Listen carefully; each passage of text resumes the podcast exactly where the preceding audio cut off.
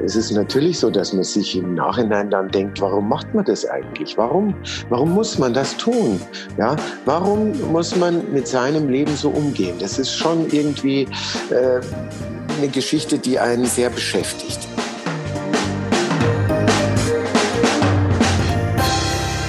Hallo, hier ist Johannes Kram mit dem Queerkram Podcast präsentiert von queer.de. Hier geht es um Queeres, also alles, was nicht der heterosexuellen Norm entspricht. Ja, das hört sich vielleicht etwas theoretisch an, aber hier im Podcast reden wir ganz praktisch, ganz persönlich. Unser Motto ist hier, wir sind alle gleich, aber wir sind auch alle anders. Man sagt ja, dass sich die Gesellschaft in immer mehr Einzelgruppen zersplittert und auch die queere Community in immer mehr Einzelinteressen verfällt. Das mag sein, aber trotzdem glaube ich, dass wir bei allen unseren Unterschieden doch auch ein Gespür dafür haben, eine Art inneres Verständnis für das, was uns eint. Ja, und ich glaube, dass wir uns alle etwas zu sagen haben.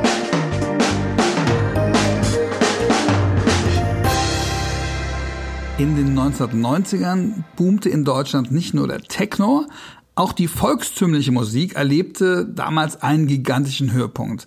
Man hatte den Eindruck, dass es fast jedes Wochenende zur besten Sendezeit irgendeine dieser heile Welt Musikshows mit viel Tracht in bevorzugt ländlicher Kulisse im Fernsehen gab. Und in dieser Szene wird Anfang der 90er der Münchner Patrick Lindner zum Superstar. Nicht nur als Sänger, sondern auch als Moderator war er damals überall präsent. Er moderierte gleich drei verschiedene große Shows im ZDF. Er sattelte schließlich um von volkstümlicher Musik auf Schlager. Bis heute erhielt er drei Platin-Schallplatten, sechs goldene Schallplatten und er gewann viermal die legendäre ZDF-Hitparade. 1999 gab es dann einen riesen Donner im Schlagerhimmel. Das Outing von Patrick Lindner brachte nicht nur die heile Schlagerwelt, sondern auch Patrick Lindners Karriere ziemlich durcheinander. Ja, es hätte ihn fast seine Karriere gekostet, wie er heute sagt. Viele verspotteten ihn damals als Vorzeigeschwulen, aber selbst unter denen, die ihn zu bieder, zu bürgerlich und zu konservativ fanden, freuten sich viele insgeheim darüber, dass es nun auch in Deutschland endlich einen schwulen Promi gab, mit dem man versuchen konnte, bei den eigenen Eltern oder Großeltern die Angst vom bösen Homo zu nehmen. Er ist einer der wenigen Promis, der sich öffentlich immer wieder für queere Kids einsetzt, sogar in der eigenen seiner Patrick Lindner Stiftung und leider erhält er auch in unserer Community nicht die Aufmerksamkeit und die Unterstützung, die diese wichtige Arbeit eigentlich verdient hätte. Patrick Linden hat fast 30 Alben herausgebracht. Sein aktuelles erschien letztes Jahr zum 30-jährigen Bühnenjubiläum mit dem Titel Ich feiere die Zeit. Es wird Zeit für ein längeres Gespräch mit dem Schlagerstar in einem queeren Medium. Ich freue mich sehr auf das Gespräch.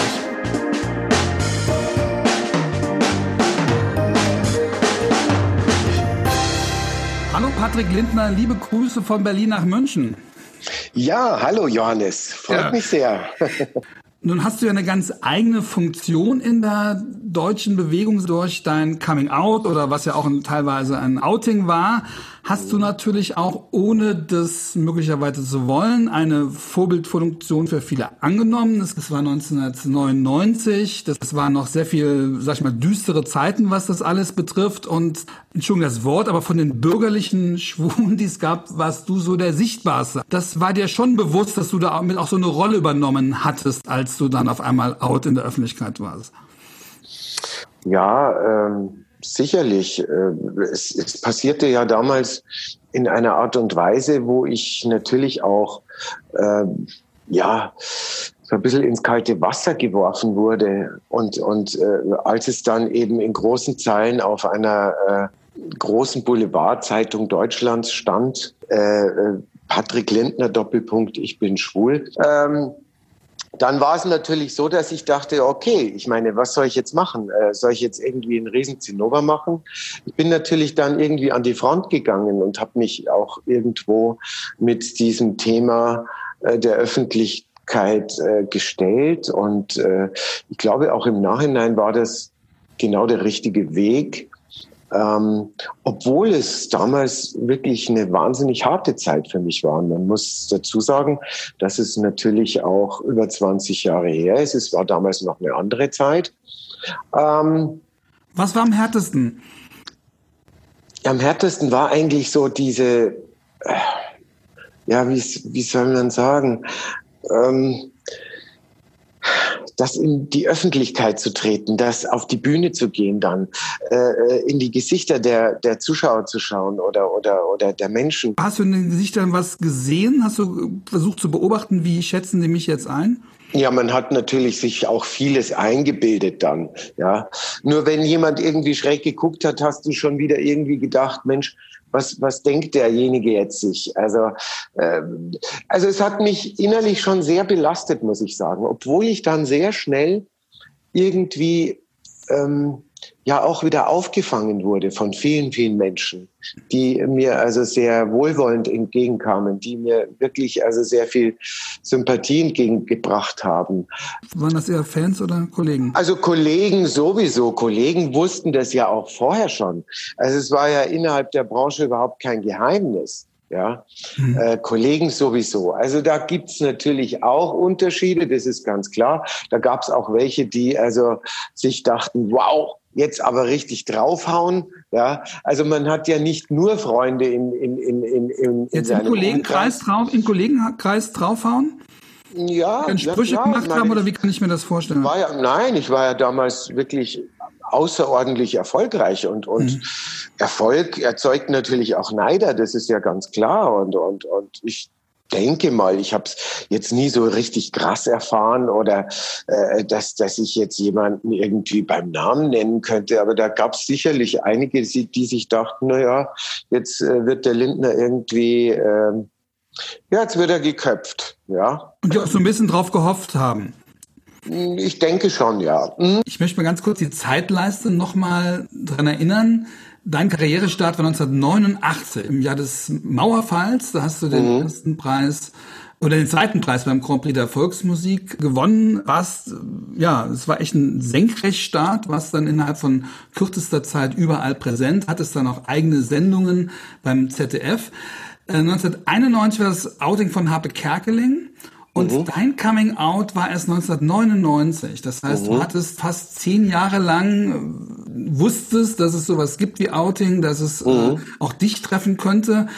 Hast du da permanent dran gedacht? Ja, sicherlich, klar. Äh, denkt man immer irgendwie im Hinterkopf dran.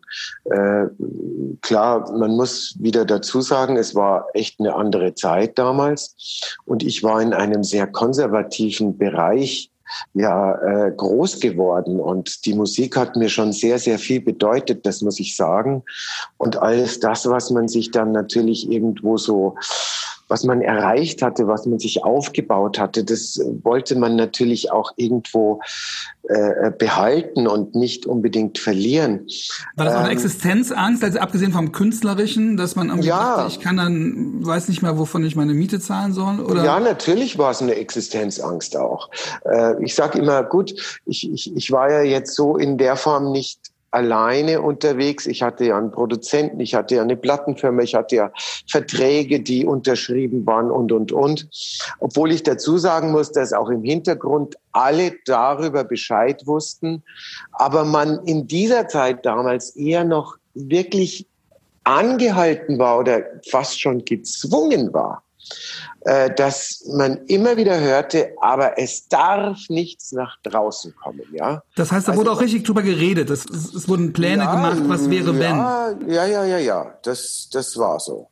Ja. Und wie wäre dann so ein Plan, wenn jetzt jemand zu direkte Fragen stellt, Flucht auch in eine vorgetäuschte Hetero-Beziehung oder was für Ideen oder welche Strategien das, gab es damals? Das waren natürlich alles Sachen, die mit eine Rolle spielten, wo ich vorgetäuschte Hetero-Beziehungen ja genauso äh, äh irgendwo, wo es in den Gazetten zu lesen war, äh, wo man natürlich dann irgendwo ähm, ja, dieses Thema. Weil du es selber so befeuert hattest oder weil das einfach das Umfeld so dargestellt hat, um dich da zu schützen? Ja, ich glaube eher zweiteres. Also, weil es halt einfach irgendwie nach außen hin so sein musste. Äh, und ich äh, da äh, das Gefühl hatte, ich musste da jetzt mitspielen.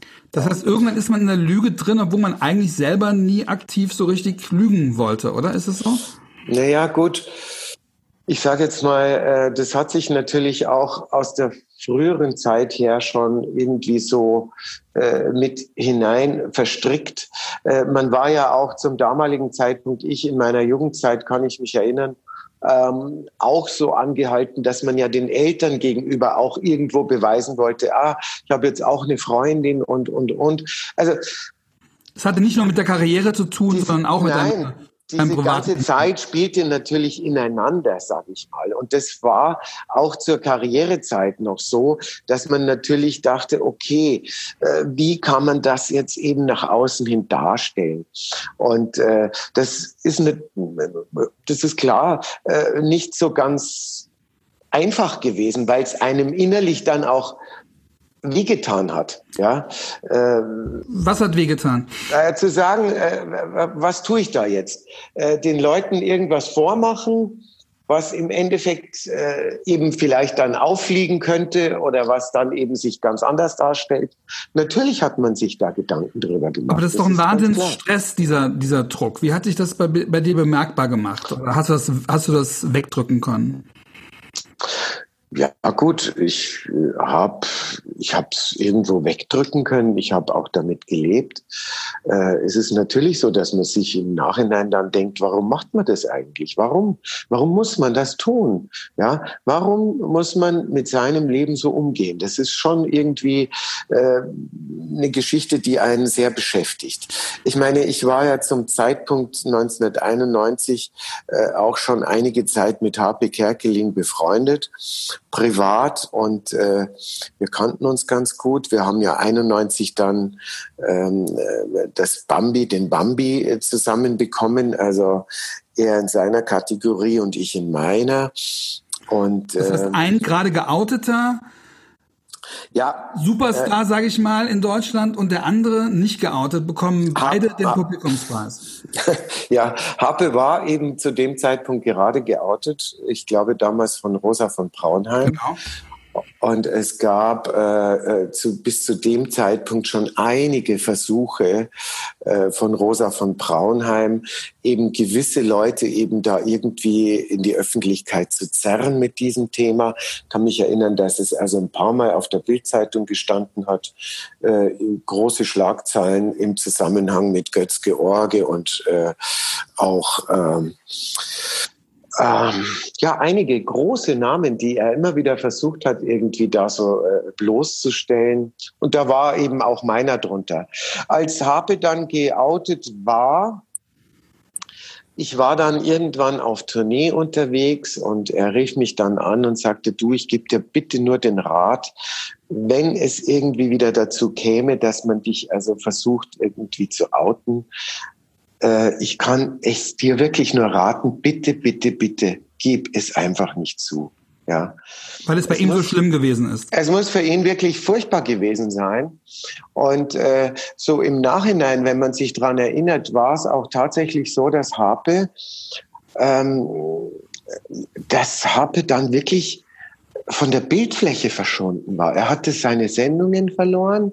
Er hatte eigentlich nichts mehr mit der ganzen Branche zu tun ähm, was äh, ja so ein schleichender Prozess war. Aber plötzlich gab's Happy Kerkeling. Das heißt, niemand sagt so richtig, die Sendung gibt es nicht mehr, weil das Publikum damit irgendwie nicht klarkommen könnte, sondern es passiert einfach, es schleicht. Es passiert, es passierte einfach. Also ich habe es zumindest so erfunden, äh, äh, empfunden und äh, ja, und, und das, das war schon sehr erschreckend, muss ich sagen. Wart ihr, so wart ihr eine Art verschworene äh, Gemeinschaft, die gemeinsam die Erfahrung ausgetauscht hat und sich gegenseitig beraten hat?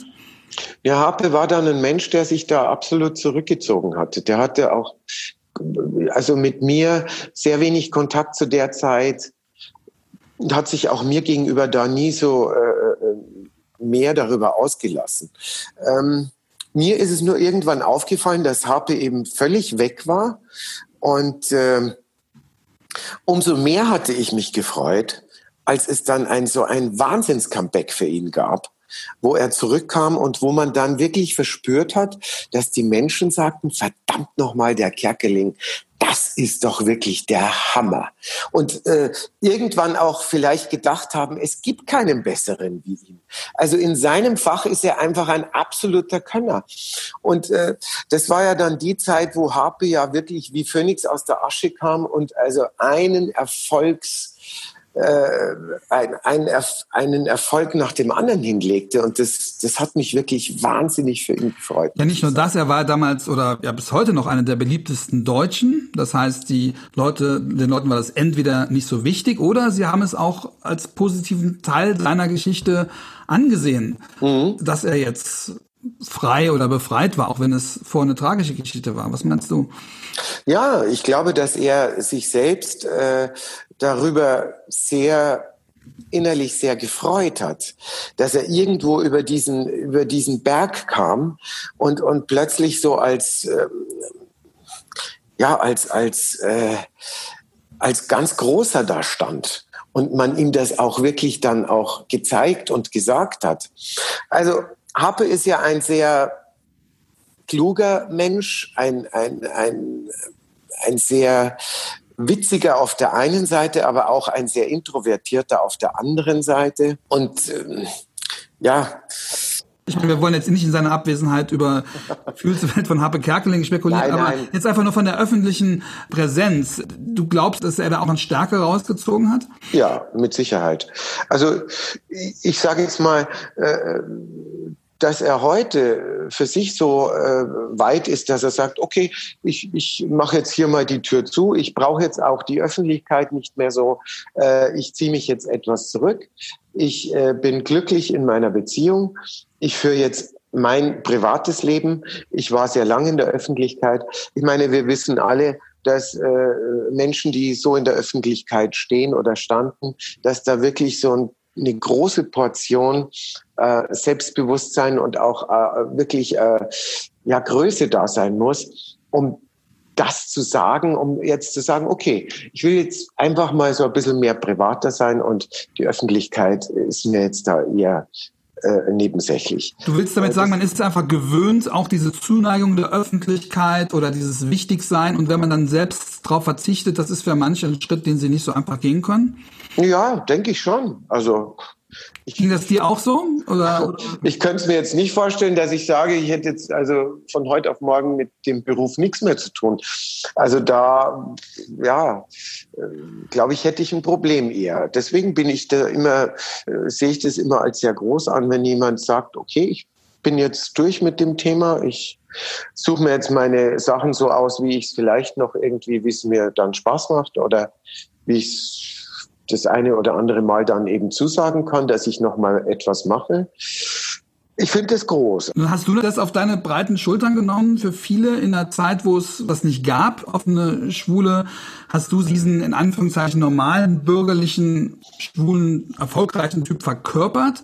Und du hast damit Kreise erreicht, die, sage ich mal, die klassische äh, LGBTI-Bewegung so gar nicht erreichen konnte. Ja, weil das war sicherlich auch damals noch ein Thema, über das man sich so öffentlich mit jemandem nicht so unterhalten hat. Ich kann mich erinnern, dass das eher noch so eine Sache war, die man einfach ja, die hat man einfach irgendwie durchgekehrt, weil äh, darüber wollte man auch nicht sprechen. Das war irgendwo etwas, da wusste man auch kaum irgendwie was drüber. Und wenn, dann war es irgendwie mehr aus dieser Klischeewelt, äh, äh wo man schrille äh, äh, Männer äh, in, in, Erinnerung hatte, die irgendwo in Frauenkleidern rumtanzten und, und äh, ganz schräge Dinge taten. Also das war eben das Thema. Aber man hat nie so richtig über den Gartenzaun hinweg ernsthaft über so eine Sache gesprochen. Und ich glaube, dass meine Person da eben irgendwo auch so einen Ruck gegeben hat bei einer ja, gerade was, was mein Publikum betraf, wo man dann vielleicht mal irgendwie über dieses Thema dann eben redete. Und ich glaube, das, das war ganz gut so. Kannst du so ein bisschen auf die schrillen Männer in Frauenkleidern auch stolz sein, weil die Tatsache, dass sie das so leben und so zeigen können, wie sie es tun, ja auch ein bisschen in unserer Gesellschaft damit zu tun hat, dass es halt jemand wie dich gibt, der auch eine andere Seite zeigt und der auch zu Vielfalt beigetragen hat? Ja, ich sage jetzt mal klar, weil das ja natürlich auch irgendwo dazugehört. Das ist ganz klar. Und, und das hat ja auch, auch das hat ja mit Toleranz zu tun. Das ist äh, ganz logisch. Es ist nur immer schade, dass ja viele Leute denken, dass alle Schwule eigentlich so drauf sind, dass sie. Aber ist das immer noch so? Ich meine, durch Haberkerkeling wissen wir doch, dass das anders ist in durch dich. Ja, es gibt nein, mittlerweile genügend. Es ist, es ist Gott sei Dank schon anders geworden. Das ist, ist schon klar. Mhm. Äh, und das, das ist ja auch das Wunderbare, dass wir das erreicht haben, dass es nicht nur Leute gibt, äh, die denken, die Schwulen laufen alle am liebsten zu Hause mit Frauenkleidern rum. Ja. Mhm. ja. Es aber trotzdem aushalten, dass es viele gibt, die das tatsächlich tun und das auch Teil der Community ist und auch auf etwas, ja, klar. auch stolz sein soll. Ich will mal ganz kurz zu deinem Bambi kommen. Du hast ganz, ganz viele Preise äh, gewonnen, aber ich habe in einem anderen Interview gehört, der einzige Preis, den du in deiner Wohnung, deinem Wohnzimmer hast, ist das Bambi. Das steht auf deinem weißen Flügel und das ist noch aus einer Zeit, als du beliebtester Schlager, Volksmusiksänger vom Publikum gewählt worden bist, dass du das jetzt so da stehen hast. Ist das nicht auch so ein Zeichen dafür, hey, ich habe mir diese Popularität trotz allem rüber retten können? Denkst du daran, wenn du das Bambi siehst? Auch an die Zeit und was seitdem passiert ist? Naja, gut, also äh, erstens mal muss ich sagen, ist natürlich irgendwo der Bambi schon was Besonderes und er sieht natürlich auch wunderbar aus, deswegen steht er eben auch da auf dem, auf dem Flügel. Der ist nur Deko, ähm, das glaube ich doch nicht, oder? Nein, äh, er ist natürlich eine Erinnerung an ein, eine äh, wunderbare äh, Erfahrung, an einen wunderbaren Moment, den ich erleben durfte 1991. Ich meine, ich war ja noch nicht so lange in dem Geschäft und und äh, stand ja. dann plötzlich neben Weltstars. Äh, die Audrey Hepburn hast du äh, kennengelernt. Ja, die ich selber jetzt nur aus dem Kino oder aus dem Fernsehen kannte. Und, und äh, damals habe ich auch Sigrid und Roy kennengelernt. Ja, und, und äh, Patricia Kaas wurde damals mit dem Preis ausgezeichnet. Und es gab so viele wahnsinnig tolle Laudatoren, wie zum Beispiel Udo Jürgens, der damals für sie die Laudatio gesprochen hat, für Patricia Kaas. Und äh, eben Claudia Schiffer war mit unter dem Preis Preisträgern. Karl Lagerfeld hatte natürlich für Sie dann damals die Laudatio gesprochen. All das war natürlich für mich so ein Moment, äh, sowas vergisst man einfach nicht. Damals war auch die Bambi-Verleihung noch etwas exklusiver. Sie war viel, viel kleiner gehalten. Und äh, das erinnert mich natürlich jeden Tag, wenn ich an meinem Klavier vorbeilaufe und eben dieses kleine Rehkitz anschaue und äh, ja, das, das ist einfach schön. Es gibt das war ja einer der schönsten Künstler. Tage in deinem Leben wahrscheinlich, oder? Es war auf jeden Fall einer der aufregendsten. Mhm. Der schönste, weiß ich jetzt nicht, kann ich jetzt nicht sagen. Also äh, es gibt ja auch viele Künstler, die dann ihre goldenen Schallplatten noch irgendwie an die Wohnzimmerwand hängen oder so. Und nee, bei mir steht jetzt das Bambi, der Bambi, und das äh, erinnert mich an all die wunderbaren schönen Preise, die ich also überhaupt jemals mitnehmen dürfte. Und äh, es war jeder Preis war mehr oder weniger ein, ein Publikumspreis und das hat mich schon auch dann äh, immer wieder stark gemacht, auch zur damaligen Zeit natürlich, auch im Nachhinein noch, als dann das Outing schon äh, eben äh, geschehen war, äh, dass man dann immer noch vom Publikum Preise bekam. Das hat mich natürlich gestärkt dann, das ist ganz klar. Und äh, was mich unheimlich stark gemacht hat, war die Erfahrung, dass ich mir das Vertrauen im Nachhinein auch beim Publikum wieder gewinnen konnte, dass ich wieder irgendwo für viele, viele der war, der ich auch vorher war, obwohl einige sich, äh, was ich auch wusste, komplett abgewendet hatten in dem Moment, die aber dann später wiederkamen. Ja? Und das waren so Dinge, die mich unheimlich stark gemacht haben und die mich aber auch wirklich sehr innerlich sehr gefreut haben, muss ich sagen. Du hast gesagt, dass das echt mit enormen Einbußen verbunden war, diese ganze Zeit. Das heißt, die Schallplattenverkäufe sind eingebrochen. Danach mhm. sind sie wiedergekommen. Haben sich die Leute einfach erholt von dem Schock oder kamen einfach ganz andere Leute in deinen Fankreis dazu? Ja, ich glaube beides einfach.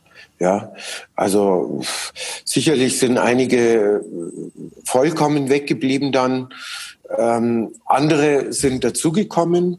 Ja, also ich, ich, ich kann es selber ja nicht so ganz genau sagen, aber es gibt so einzelne Fälle, die das dann irgendwie auch bestätigen. Äh, Leute, die man eben auch lange Zeit dann eben kennt oder eben auch in dieser Zeit dann eben neu kennengelernt hat in seinem Fankreis. Also beides, sicherlich beides, ja.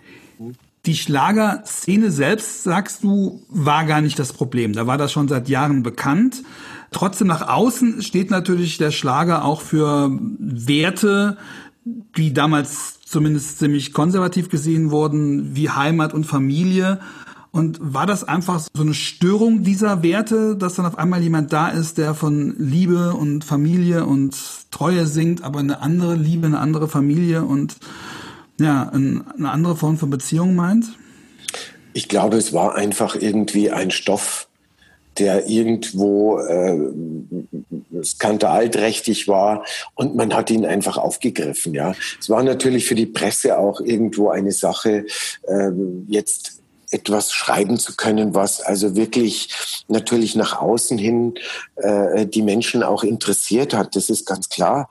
Ähm, ich meine, vor allem innerhalb der Schlagerwelt. Gerade, ja. gerade du verkörperst natürlich auch etwas, ja, wo natürlich die, die Reibung besonders groß ist bei so einer Meldung. Ja, gut. Ich meine, ich, es war natürlich so, äh, gerade jetzt was der volkstümliche Schlager ja damals war, der ja in dem äh, Zeitraum wirklich ganz, ganz groß war, äh, wo man natürlich immer irgendwo äh, so dieses dieses äh, ja die, die Heimat und und die Verbundenheit und und Familie und so, das, das war eben immer so nach vorne gestellt, diese heile Welt, die dort stattfindet, ja. Konntest du was damit anfangen mit dieser heilen Welt? Warst du selber ein Teil davon? Hast du dir selber auch so ähm, ja, gut, für dich also als wichtig gesehen, diese? In, in der Form, muss ich ganz ehrlich sagen, musste ich mich nie irgendwie jetzt verstellen, weil ich war einfach so, wie ich war. Mhm. es war, hat auch nichts mit meiner sexuellen Ausrichtung zu tun gehabt, was ich jetzt äh, nach außen hin gezeigt habe. Insofern, was ich für eine Musik machte, äh, welche Lieder ich gesungen habe, äh, wie ich mich gegeben habe im Fernsehen oder irgendwo äh, in der Öffentlichkeit. Das war ich selbst. Ja, wenn das dann eben irgendwie anders noch, noch unterstrichen wurde, dann war es eben irgendwo eine Frau, die man an meine Seite gestellt hat und eine Liebesgeschichte eben draus gemacht hat in, in irgendwelchen Gazetten. Äh, da war aber natürlich auch die Presse äh, schon irgendwie auch so frei, dass man natürlich immer wieder irgendwie mit Kolleginnen auf den Titeln, Titelseiten dann war. Ne? Also das ging von äh, Nicole über Kathi Witt über äh, bis hin zu äh, äh, Uschi Glas damals, kann ich mich erinnern. Die man die angedichtet ja. hatte die man mit mir dann abgebildet hat auf der Titelseite. Obwohl die äh, Beteiligten alle wussten, dass das nicht stimmt. Also auch der Fotografen und auch die äh, Redaktionen wussten, dass das so nicht ist. Ja, also ob sie es jetzt nicht wussten, kann ich jetzt nicht hundertprozentig behaupten, aber ich denke mal schon, dass da einige dabei waren, die, die das schon auch äh, äh, mit wussten. Und trotzdem, die Geschichte war halt dann eben irgendwie schön. Man hat es halt einfach so geschrieben, weil es der Leser eben sehr gerne so abgekauft hat. Ja. Dann ist es ja in eurer Branche so, dass die Boulevardmedien oder die Yellow Press so das ist, was Instagram für die heutigen Popstars ist, für die jungen Popstars ist. Das heißt, man braucht diese Medienwelt auch, um sich den eigenen Fans darzustellen. Das mhm. ist doch so, oder? Also ganz ohne Yellow Press könntest du deinen Job auch nicht machen, oder? Ja gut, ich meine, es gehört natürlich einfach irgendwie dazu. Äh, zum damaligen Zeitpunkt eigentlich noch mehr, kann man sagen. Und äh, sicher, das kann man nicht verleugnen, dass man natürlich ja auch die Presse äh, dazu benutzt hat, um sein Produkt eben auch irgendwo mhm. zu promoten. Das ist ja ganz klar. Mhm. Ja. Ähm, Dennoch kann ich mich erinnern, dass natürlich für viele Hefte da diese, diese schönen Geschichten natürlich irgendwo ja, sehr bevorzugt waren. Die hat man sich auch zusammengereimt. Es gab auch oft Geschichten, von denen man überhaupt gar nichts wusste. Ja, mhm. auch diese Titelseiten, die dann irgendwo gemacht wurden äh, aus einer Fotomontage heraus. Mhm. Ja, da ist man ja nicht vorher angerufen worden und hat gefragt, äh, hat die Frage gestellt bekommen, sind Sie damit einverstanden, wenn man Sie jetzt mit, äh, was weiß ich, jemanden auf die Titelseite bringt? Ja, ähm, das Und mit deinem halt jetzigen Freund beispielsweise, würdest du da oder warst du da schon mal auf so einer Titelseite oder wollen die das gar nicht? Äh, ich glaube, das. Er wollte jetzt, das nicht. Das, na, äh, erstens mal würde er das, glaube ich, nicht wollen. Und zweitens äh, ist es, glaube ich, für die Presse jetzt nicht unbedingt äh, von Vorteil, wenn sie jetzt irgendwie uns beide jetzt auf, auf die Titelseite bringen würden. Also, äh, weiß ich nicht. Ich glaube, da gäbe es jetzt keinen Grund. Keine okay. Ahnung. Weiß ich nicht. Ja. Aber wenn es jetzt, sag ich mal, deine Frau wäre, dann gäbe es einen Grund, oder? Dann würde man es ja machen wollen, oder? Ich glaube, dass die Yellow Press da heute auch sehr, sich sehr verändert hat in der, in der Form. Also, ja? weiß ich nicht. Ich muss ganz ehrlich sagen, dass ich das äh, jetzt so intensiv nicht verfolge. Äh, in dem Sinne, äh, ganz ehrlich gesagt, Nee, also ich würde ich würde es jetzt so deuten, dass es jetzt nicht interessant genug wäre. Du hast jetzt die Schlagerwelt damals erlebt oder lebst sie heute. Heute gibt es Leute wie Kerstin Ott oder wie Roth Anthony, die quasi schon geoutet in diesem Beruf starten, Schlagersänger. Was zeigt dir das, dass die Branche sich so geändert hat, dass die Fans sich geändert haben oder dass es einfach andere Typen heute gibt, die damit ganz anders umgehen? Ja, beides eigentlich. Also es ist natürlich schön zu sehen, dass man heute viel freier damit umgehen kann, dass es Menschen gibt, die so ein bisschen, ja, so ähm, eben das Gefühl haben, warum muss ich jetzt irgendwie was, warum muss ich mich jetzt mit irgendwas verstecken? Äh, Ross Anthony ist natürlich also äh, ja, ist manchmal wie, wie sagt man denn, wie so ein, so ein Gummiball und so ein Springball. Ja, das, das ist natürlich. Du meinst, also, du meinst, er ist ein bisschen hyperaktiv, oder? Hyperaktiv. Was? Ich glaube, dass seine Fans ihn auch äh, so lieben, wie er ist, äh, ganz klar. Äh, auch er hat, glaube ich, schnell gemerkt, dass man nicht unbedingt everybody's Darling sein kann. Ähm, dass man natürlich auch mit dieser Art irgendwie so ein bisschen provoziert ist, ganz klar. Äh, was Kerstin Ott betrifft, ist einfach die Tatsache, dass sie ähm, ja so hineingeht. Sie ist so, wie sie ist. Ja, kann sie sich auch zu dem Zeitpunkt jetzt heute erlauben? Das zeigt natürlich unsere heutige Zeit. Kerstin Ott geht so rein und, und äh, hat gerade eben einen Riesenerfolg, weil sie so ist, wie sie. Ja, Denkst du manchmal, hm, das hätte ich damals nicht so können. Also ich musste damals in meiner Zeit schon mehr den Erwartungen genügen. Hast, ist das ja. ein bisschen Neid, auch wenn du siehst, so ein positiver Neid, Mensch, schön, dass die das heute so können, aber wäre schon schön gewesen, wenn das damals auch so gewesen wäre. Ja, Neid äh, will ich jetzt nicht sagen, aber ich, man denkt sich halt, wow, hätte ich wahrscheinlich auch genossen, wenn die Zeit damals auch so gewesen wäre, dass ich einfach so schon hätte anfangen können, ohne mich irgendwie jetzt äh, gedanklich damit zu beschäftigen, oh Gott, oh Gott, was passiert, wenn? Ja, also. Redet ihr darüber? Hast du darüber mit Kerstin Ott mal geredet oder auch mit Rob Anthony? Ähm, nee, also mit keinen der beiden. Äh, hat sich einfach nie so ergeben. Ich, es gibt keine Homo-Lobby im Schlager. Ross kenne ich natürlich jetzt schon sehr lange. Äh, Kerstin habe ich einmal persönlich jetzt kennengelernt. Ähm, ich glaube einmal. Oder ja, meistens trifft man sich ja dann bei irgendwelchen Auftritten. Man ist backstage. Jeder ist natürlich mit seiner Sache beschäftigt. Äh, man, man hat gar nicht so richtig die Gelegenheit, äh, dann mal wirklich zusammenzusitzen und jetzt mal so ein lockeres, längeres Gespräch zu führen. Das ist oft nicht der Fall. Aber spannend wäre es doch schon mal, oder? Weil das verschiedene Generationen mit verschiedenen Erfahrungen sind. Sich ja, spannend, spannend wäre das auf jeden Fall. Also äh, keine Frage. Und äh, ich hoffe ja, dass sich das vielleicht noch irgendwann ergibt. Vielleicht sogar mal ein gemeinsamer Song, das wäre wär doch der Hammer, oder? Ein Duett mit Christian Ott und dir.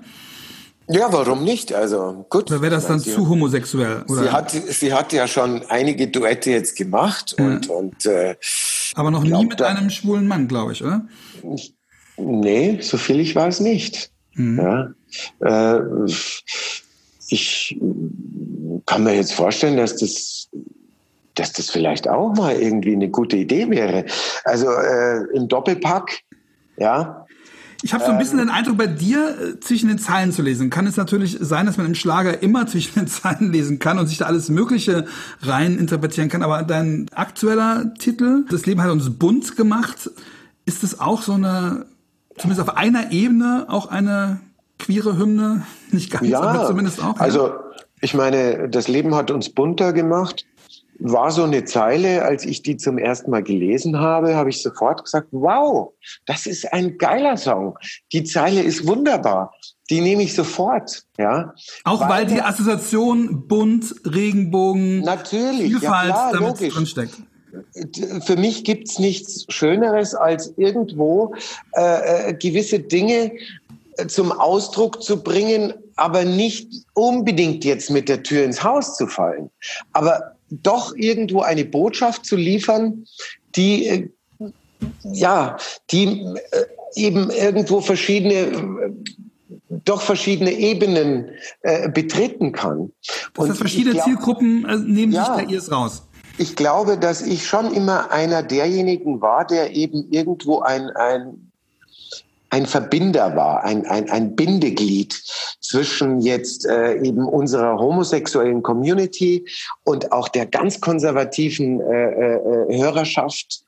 Ähm, so habe ich es einfach irgendwie im Nachhinein dann auch oft empfunden, dass ich gewisse ähm, gewisse Verbindungen geschaffen habe oder schaffen konnte. Ja, und genauso ist es heute noch, äh, wenn ich Lieder singe wie äh, Leb dein Leben so wie du es fühlst oder Das Leben hat uns bunter gemacht.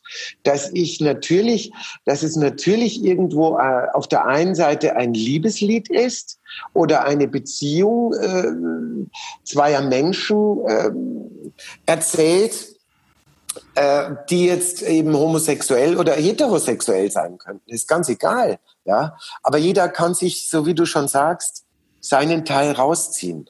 Und ich glaube, das ist oft ganz wichtig, dass man eben irgendwie ähm, nicht so ganz auf eine, Sache, ja. auf eine Sache hin abgefahren ist oder eindeutig ist, sondern dass man es einfach offen lässt, ja, für jeden irgendwie offen lässt einerseits offen lässt, aber schon auch aktiv die Möglichkeit bildet, sich mit diesen Sachen zu identifizieren, indem, indem man solche Bilder benutzt, ja? Würde ich sagen, ja. Würde ja. ich sagen. Hm. Wird das, wird das, findet das auch statt? Bekommst du mit, dass auch schwule Lesben auf diese Songs so reagieren?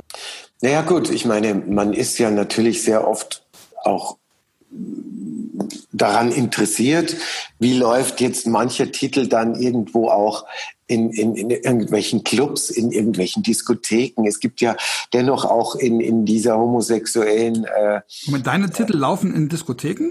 Communities gibt's ja noch schöne Schlagerbars. Ach so, ja, okay, ja? selbstverständlich. Da, wo ja, wirklich noch so, ja. so geschwurft wird und wo man eben irgendwie ja eher den deutschen Schlager ganz gerne hört, ja. ähm, ähm, als jetzt irgendwelche internationalen Songs oder eben die Mischung macht's dann aus. Ähm, obwohl ich sagen muss, dass also jetzt bei äh, den Schwulen, glaube ich, eher die weiblichen äh, Stars, die weiblichen Sänger eben immer wieder bevorzugt sind. Ja. Ähm, Mary Rose zum Beispiel, mit der du befreundet bist. Ja, sie sind dann solche, äh, also wirklich solche schwulen Ikonen hat man dann manchmal so das Gefühl. Ich bin ja wirklich sehr gut mit Iron Shear befreundet. Ja auch mit Mary Rose. Äh, äh, man, man hat wirklich so das Gefühl, gerade die werden ganz besonders irgendwie von den Schwulen verehrt. Ja? ja. Oder eben auch eine Andrea Berg oder es sind einfach Lene die Fischer. Frauen, auch, auch, auch äh, Vicky Leandros oder so, ja. Äh, äh, das, das ist eben so. Und damit muss man sich dann eben abfinden. Du bist nicht eifersüchtig und sagst, Mensch, also ich habe jetzt bin, den ganzen Weg. Nein, ich bin nicht eifersüchtig. Gar nicht, um Gottes Willen. Man merkt halt da, dass man jetzt nicht unbedingt jetzt äh, dann dennoch äh, von der schwulen Community eben irgendwie äh, ja, wie soll ich sagen, jetzt verteidigt wird oder dass die sagen, okay, nein, ich höre den Lindner, weil der ist ja auch schwul und so und das.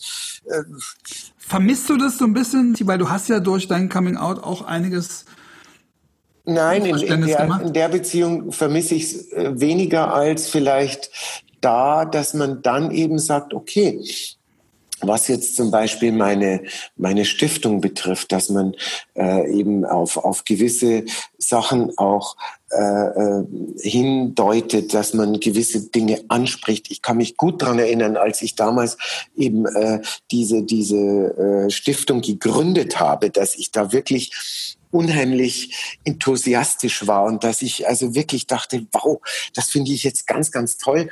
Ist natürlich auch eine Sache, wo du nicht irgendwie immer offene Türen erreichst, äh, äh, wenn du mit diesem Thema ankommst, weil es da eben nicht um Tiere oder um Kinder geht, sondern es geht um ein anderes Thema, was eben für viele irgendwie immer noch eher dann als Tabuthema steht. Ähm, wir müssen ganz kurz erklären, es geht ja in der Stiftung geht's um Jugendliche, die in ihrem Coming Out zum Beispiel unterstützt werden. Es geht generell darum, die Vielfalt da auch bei jungen Leuten und das Selbstbewusstsein zu stärken. Du hast in diese Stiftung eigenes Geld reingetan, du tust da auch Geld rein, wenn du irgendwelche Spielsummen gewinnst, die du da reintun kannst, sodass oh. da einiges an Geld zusammenkommt. Verstehe ich dich richtig, dass du in der Gesellschaft das Gefühl hast, dass es schwierig ist, aber auch in der Community mit, mit dieser Stiftung Gehör zu finden? Ja, sogar mehr in der Community. Das hat mich ja wahnsinnig geschockt, muss ich ganz ehrlich sagen, dass man dann eben irgendwo auch im Freundeskreis darüber gesprochen hat, dass man oftmals, äh, ja, dass man halt voller Enthusiasmus eben über sein neues Projekt gesprochen hat und hat eben erklärt, um was es überhaupt geht. Und man hat gemerkt, das interessiert sie eigentlich mehr oder weniger gar nicht. Also auch schwule Freunde hat es nicht interessiert. Ja, ja, ja. Also nicht jetzt durch die Bank, aber man hat immer wieder gemerkt, nee, also äh, weil es unangenehm ist, über Homosexualität zu sprechen. Nein, nicht nicht nicht weil es unangenehm ist, sondern weil man einfach irgendwie sich doch eher mit äh, schönen Lebensdingen beschäftigt und nicht mit irgendwelchen äh, Problemen oder mit irgendwelchen Sachen, wo man jetzt vielleicht irgendwie auch noch äh, äh, zu einer äh, Sache irgendwie jetzt äh, was dazu beitragen könnte oder so. Ja, ja gut, aber viele Prominente engagieren sich, sage ich mal, für Kinderkrebsstationen. Da sagt mhm. auch niemand, warum machst du das? Und das nein, nein. ist, sag ich mal, ein viel unschöneres Thema, als jetzt, sage ich mal, Jugendliche in ihrem Coming-out zu stärken. Es muss doch schon was damit zu tun haben, dass das Thema Homosexualität immer noch so ein bisschen Igitt nein. ist. Und warum musst du das in der Öffentlichkeit immer so ansprechen? Nein, es ist ganz einfach so, dass da viele Menschen doch noch irgendwo äh, in gewisser Weise dann vor Augen haben, äh, ach so, das soll ich jetzt irgendwie für Schwule spenden oder so. Also äh, so ganz krass ausgedrückt. Ja, mhm. ähm, äh, und das, das merkt man äh, immer noch. Klar, wenn es darum geht, dass man in irgendeiner Talkshow sitzt, dass man über sein Projekt spricht, dass äh, ich da oftmals ähm, kommst ein, alleine vor. Ein schwierigeres Thema habe als Jutta Speidel, die jetzt gerade wieder ein neues Frauenhaus eröffnet hat oder so. Mhm. Ja, also es ist Weil das ja auch extrem wichtig ist, aber aber ich verstehe schon, was natürlich, du sagst. Was, natürlich. Und das wo ich auch sage, das bewundere ich auch sehr und, und diesen Einsatz von ihr und, und, und. Dennoch bin ich auch äh, darüber stolz, dass ich sage, ich habe mich zu einer Sache hin entschlossen, äh, die für mich äh, äh, einfach wichtig war vom Thema her, wo ich sagte, das ist etwas, wo ich mich absolut irgendwo äh, äh, auf auf eine Ebene stellen kann, wo ich sage, das ist mein Thema, für das will ich mich jetzt auch einsetzen. Ja. Und es ist und vor allen Dingen wahnsinnig wichtig. Es gibt viel zu wenig davon. Es gibt viel absolut. zu wenige Prominente, die das machen. Deswegen müssen wir uns ja die Frage stellen, was kann man denn tun, dass du mit deiner Stiftung oder das generell das Thema auch in Talkshows eine größere Rolle spielt? Ja, einfach mehr und mehr drüber reden.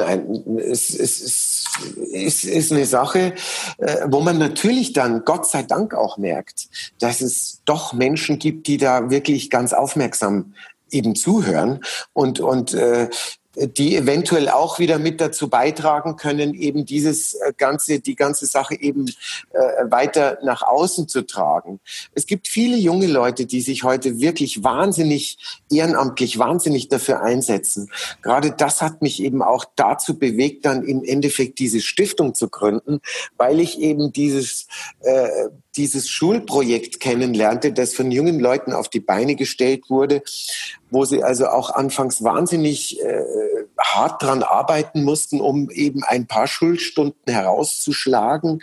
Äh, äh, und heute ist es genau umgekehrt, weil man muss sagen, also es, es, es benötigt eben ein paar Schulstunden, die dieses Aufklärungsprojekt, was da durchgeführt wird, da geht es um sexuelle Vielfalt in, der in Anspruch Schule. nimmt, um sexuelle Vielfalt. Da wird natürlich die Homosexualität auch äh, explizit angesprochen. Ja, alles was eben äh, damit zu tun hat, auch Transgender und, und, und. So äh, diese Randgruppen, äh, äh die man da eben mal wirklich so in die Öffentlichkeit rückt. Und gerade bei bei Schülern, bei jungen Menschen irgendwo auch äh, diese, diese Sache ausräumen möchte, wenn man eben über den Schulhof schreit, du schwule Sau oder so, äh, was ja natürlich immer noch irgendwo passiert.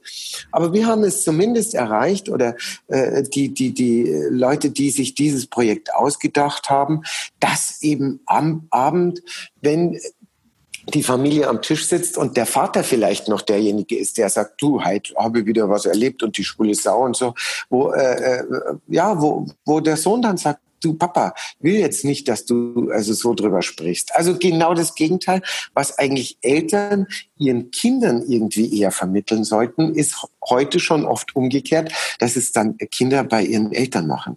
Und äh, und trotzdem ist natürlich Coming Out noch ein riesengroßes Problem heute. Es wird aber oft so abgetan nach dem Motto in der heutigen Zeit ist es doch kein großes Thema mehr. Deswegen wäre es ja, ja, auch wichtig, wenn sich mehr Prominente wie du sich dem Thema verschreiben. Sicherlich. Würden. Also es ist, es ist ja immer so, dass man ja dann wieder hört, äh, ach, ist das heute wirklich noch ein Thema? Also das, das glaube ich jetzt nicht, weil es ist ja alles irgendwie so offen und, und wenn du dann da stehst und sagst, ja klar ist das noch ein Thema, weil es kommt immer drauf an. Ich meine, Sie sagen jetzt zu mir, äh, äh, wenn mein Sohn heute schwul wäre oder meine Tochter lesbisch äh, oder äh, eben äh, transgender, da, da, da hätte ich kein Problem damit. Wenn es aber wirklich am Abend dann am eigenen Tisch äh, geschehen würde, dass solche Themen aufkämen, da hätte, glaube ich, doch der eine oder andere ein großes Problem. Und darum geht's eben. Und deswegen ist es wichtig, dass man vorher darüber redet, dass auch Eltern ihren Kindern das Gefühl geben, dass es okay wäre, wenn es so wäre, auch bevor sie sich die Probleme. Ja. Das, das, ist ein super wichtiger Ansatz. Ich denke mir auch, es müssten noch mehr auch heterosexuelle Prominente damit zu tun haben, weil im Endeffekt sind es ja die Kinder oder die meisten schwulen, lesbischen, transgender Kinder sind ja Kinder von Heteros. Das heißt, es betrifft ja auch deren Familie. Das könnte man sich wirklich nur wünschen, muss ich sagen, ehrlich. Äh, das war, das wäre echt wünschenswert, weil ich glaube, dadurch äh, würde unheimlich viel noch mehr eben bewegt werden. Es, es gibt doch nichts Schöneres, wenn heute die Eltern sagen zu ihrem Kind, du, äh, wir lieben dich so, wie du bist und egal was auch immer geschehen mag, es ist wurscht. Also leb dein Leben so, wie du es willst und wie du es empfindest. Ja, und ich kenne viele äh, Freundesfamilien um uns herum, die kleine Kinder haben, die heute wirklich so drauf sind, dass die sagen, du, also ich muss dir ganz ehrlich sagen, wir gehen da ganz offen damit um und wir merken das ja auch, wenn wir als Männerpaar da irgendwie in diesen Familien stattfinden, dass diese Kinder zum Teil ganz, ganz anders umgehen, äh, ganz offen damit umgehen, dass die auch, dass man auch ganz offen drüber sprechen kann. Ja, das mhm. finde ich einfach wunderbar. Und das sollte noch viel, viel mehr geschehen, finde ich. Ja, und, und äh, das hat ja nichts damit zu tun, dass man jetzt sagt, was ja jetzt auch unserem Schulprojekt oft nachgesagt wurde, äh, wir wollen hier keinen Sexualunterricht oder wir wollen jetzt nicht die Kinder auf irgendwelche äh, sexuellen Ausrichtungen schon mal hinweisen oder so. Ja? Oder sie in die Richtung drängen ist es ja, das ist ja eher der Vorwurf, dass man sagt, man kann die Kinder damit äh, manipulieren oder man kann sie ja. zu sexualisieren. Dabei geht es ja überhaupt nur um die Möglichkeiten, die jeder haben sollte, sich zu entfalten. Ja, ja, da gab es eben ganz komische Deutungen, äh, die man also überhaupt gar nicht verstehen konnte. Und äh, ja, das alles will man natürlich von vornherein ausschließen und sagen, also es ist einfach so, dass es verschiedene Lebensarten gibt und die gibt es, seit es Lebewesen auf der Welt gibt. Ja, und ich glaube, wenn man so in der Geschichte zurückgeht, gab es Völker, da waren wir schon viel, viel weiter, als wir heute vielleicht erhoffen zu kommen. Und dann hat sich doch wieder alles irgendwie äh, äh ins Gegenteil verwandelt. Nein, ich glaube, wir sind auf einem ganz guten Weg. Wir haben noch ganz, ganz viel zu tun, was dieses Thema betrifft. Und wir können nur darauf hoffen, dass es immer mehr Menschen gibt, auch junge Leute, die einfach ganz normal damit groß werden, denen es egal ist, was für eine sexuelle Ausrichtung äh, ihr bester Freund oder ihre beste Freundin hat. Äh, äh, das Kannst du solche Menschen auch kennen, die in deinem Projekt waren, die damit zu tun hatten? Oder bist du da ziemlich weit von entfernt? Oder? Nein, nein, ich lerne die, ich lerne die kennen, ja klar. Also nicht jetzt unbedingt täglich, aber immer wieder. Und das macht mich also doch sehr, äh, gibt mir sehr viel Hoffnung. Und äh, das hast du nicht gesagt, das macht mich sehr stolz. Das hast du jetzt. Äh, ja, stolz, mein Gott. Äh, ich bin ja auch nur so ein Teil des dessen, äh, wo man versucht, in, in, in, in, im Zusammenhalt etwas zu bewegen. Und, und da sehe ich mich halt. Also stolz würde ich jetzt gar nicht sagen wollen, ehrlich gesagt, weil es ist einfach so, äh, ja, wie ich gesagt habe, ich sehe mich jetzt als Teil und bin natürlich als, als bekanntes Gesicht nach außen äh, ein, ein, schon eine Figur, die da etwas mehr vielleicht bewegen kann nach außen hin, ja. Und die im Hintergrund dann da stehen, die tun vielleicht viel, viel mehr als ich äh, jemals tun konnte dafür. Aber ich habe eben meinen Teil so in der Form dazu beitragen können. Aber wäre es nicht schön, wenn du gerade mit dieser Stiftung, mit diesem Projekt, mit diesem Anliegen auch mehr in der Community oder auch mehr in der ganzen CSD-Szene drin wärst, um damit den Schulterschluss zu haben, um dich da breiter aufzustellen? Natürlich, klar, ja, logisch. Also Und wer fremdelt da? Die Community mit dir oder du mit der Community? Ja gut, von meiner Seite aus war es halt bislang so, dass es natürlich auch immer irgendwo äh, ein zeitliches Problem ist, dass man natürlich auch wahnsinnig viel unterwegs ist. Ähm, äh, jetzt hätte es natürlich viel Zeit gegeben, aber eben. Äh, äh Wir nutzen es ja gerade gut, immerhin. Ne? Da, da, ist jetzt eben auch äh, die Gemeinschaft nicht äh, so äh, zusammenführbar gewesen. Mhm. Nein, ich würde mich natürlich umso mehr freuen. Äh, und es gibt immer wieder die Möglichkeiten, auch bei uns hier in München im Sub oder so, gibt es immer wieder Diskussionspodien. Äh, ich war schon, habe da auch schon gelesen, das ist ein ganz tolles Sachen, Zentrum. Äh, die man immer wieder irgendwie auch dann versucht auf die Bühne zu bringen. Es gibt ganz, ganz viele interessierte Menschen, Gott sei Dank, muss man sagen. Also es ist tatsächlich so, dass man da nicht alle über einen Kamm scheren darf, um Gottes Willen. Ja, und, und äh, da gibt es natürlich die Möglichkeit, dass man eben auch äh, wirklich mal intensiv und ausführlich über so ein Thema eben auch sprechen kann. Ja. Mhm. Und dass man vielleicht auch jüngeren Schwulen und Lesben und Transgendern, die dich nicht kennen, auf so einem CSD auch mal zeigt. Guck mal, das ist auch ein Teil eurer Geschichte, so jemand.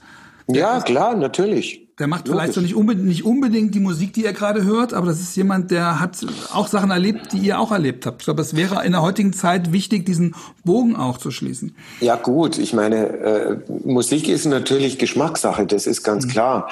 Äh, aber wenn wir zum Beispiel so einen CSD in München erleben, ähm, in meiner Heimatstadt, äh, wo dann ein, ein, ein großes äh, Get-Together eben auch auf dem Marienplatz stattfindet, Und man sich dann denkt, mein Gott, warum singt da jetzt nicht eine Mary Rose oder eine Iron Shear oder äh, Vicky Leandros oder wer auch immer, so wie es dann eben beim Schlagermove ist in Hamburg oder so, wo ja auch die Community unterwegs ist. In Köln war das doch jahrelang so, dass da ja und dann werden aber ne? in München werden dann irgendwelche internationalen Stars okay. hergeholt, äh, äh, ja für viel viel Geld Ne? Wo ich sage, ich glaube doch, dass die Mehrheit jetzt mehr Spaß dran hätte, wenn die einfach irgendwie diesen kultigen Schlager äh, hören würden, mitgrölen könnten, feiern könnten. Ähm, Und selbst wenn es nicht die Mehrheit wäre, dann zumindest ein großer Teil. Ich glaube, ich glaube auf jeden Fall. Und da frage ich mich, warum München da irgendwie immer nicht in der Lage ist, äh, ja, okay. das viel einfacher auf die Beine zu stellen als einen. Das heißt, du wärst dabei einen Kultstar aus, aus Amerika irgendwie hier rüber zu schaffen. Das heißt, du wärst dabei, wenn der Ruf kommt? Naja, ich möchte mich da jetzt nicht irgendwie... In den Vordergrund drängen, oh, aber nein. du schließt es nicht aus. Nein, ich, ich, bin, ich bin ja eigentlich immer überall dabei, wenn es um sowas geht. Klar, logisch. Ja, okay. klar. In diesem Jahr passiert viel. Es ist 30 Jahre Bühnenjubiläum, 30 Jahre Karriere oder gut 30 Jahre, aber du wirst auch 60. Mhm. Klar, es gibt jetzt diesen Plattitüdensatz, man äh, ist immer nur so alt, wie man sich fühlt, aber irgendwie Kacke ist es doch, oder? ja gut, also äh, ich hatte ja im letzten Jahr war mein Bühnenjubiläum 30 Jahre. Also ich habe ja schon, also meine Karriere auch sehr spät begonnen, wenn man so drüber nachdenkt.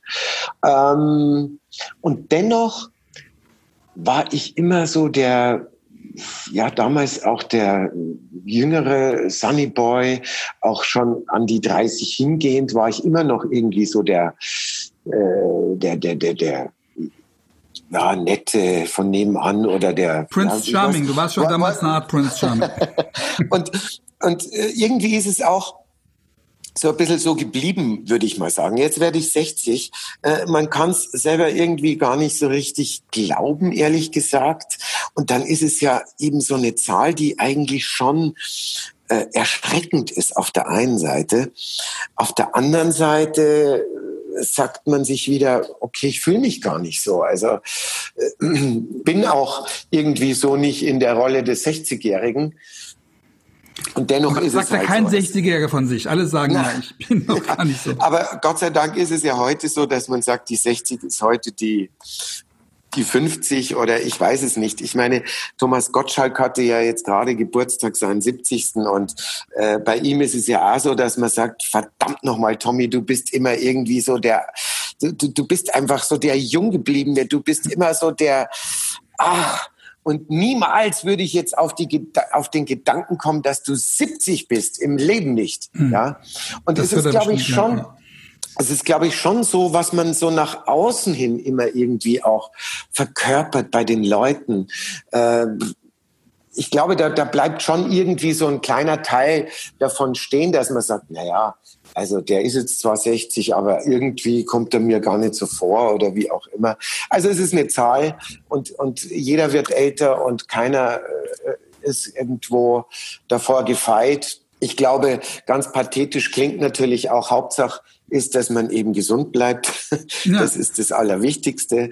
Und äh, ich hoffe, ja, du bist auch in einer glücklichen Partnerschaft. Das sind ja nicht viele Leute mit 60. Ne? Äh, das ist ja auch, auch etwas, wo man zurückblicken kann und sagen, hey, irgendwas ist ja auch gut gelaufen bis hierhin. Oder? Nein, nein, ich glaube, dass das eben auch ein ganz wichtiger Teil ist, dass man eben sagen kann, wenn man in einer glücklichen Beziehung lebt, äh, das ist, glaube ich, wirklich also ein großes Geschenk äh, das ist eine, eine, ähm, ja, es ist einfach toll, einen Menschen gefunden zu haben, äh, der zu einem passt, mit dem man eben alles teilen kann, mit dem man irgendwie einmal richtig streiten kann und, und äh, ja, also da bin ich sehr, sehr dankbar drüber, muss ich sagen. Also das ist. Äh Dass wir da heute in der Öffentlichkeit so drüber reden können, über eine homosexuelle Beziehung genauso wertfrei und ja genauso, genauso glückwünschend wie aber eine heterosexuelle. Da hast du einiges zu beigetragen. Und ich hoffe, dass das an solchen Tagen dann bewusst wird, weil in der Community oder generell sind wir immer alle sehr kritisch mit uns und beäugen mhm. uns. Und ich wünsche dir, dass du zu deinem 60. ja, vieles von dieser Dankbarkeit abbekommst, die du verdient hast und immer wieder neuen Schwung für deine Stiftung und viele Mitstreiterinnen und Mitstreiter für diese super wichtige Arbeit. Ja, vielen Dank. Danke dir.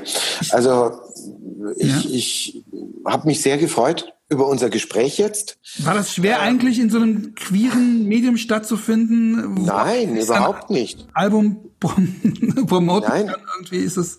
Nein, überhaupt nicht.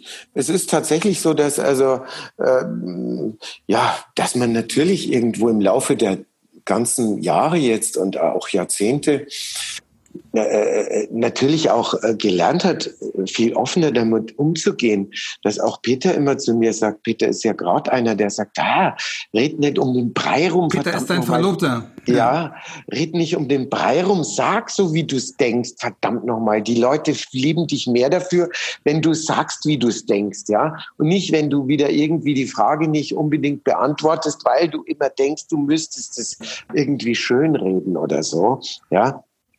Nein, ich, ich, ich finde es äh, ganz, ganz toll, äh, dass man heute vieles ganz offen besprechen kann und äh, ja, und deswegen bin ich eben auch ganz glücklich, dass ich mit meinem Peter heute ganz offen ähm, ja, unsere, unsere äh,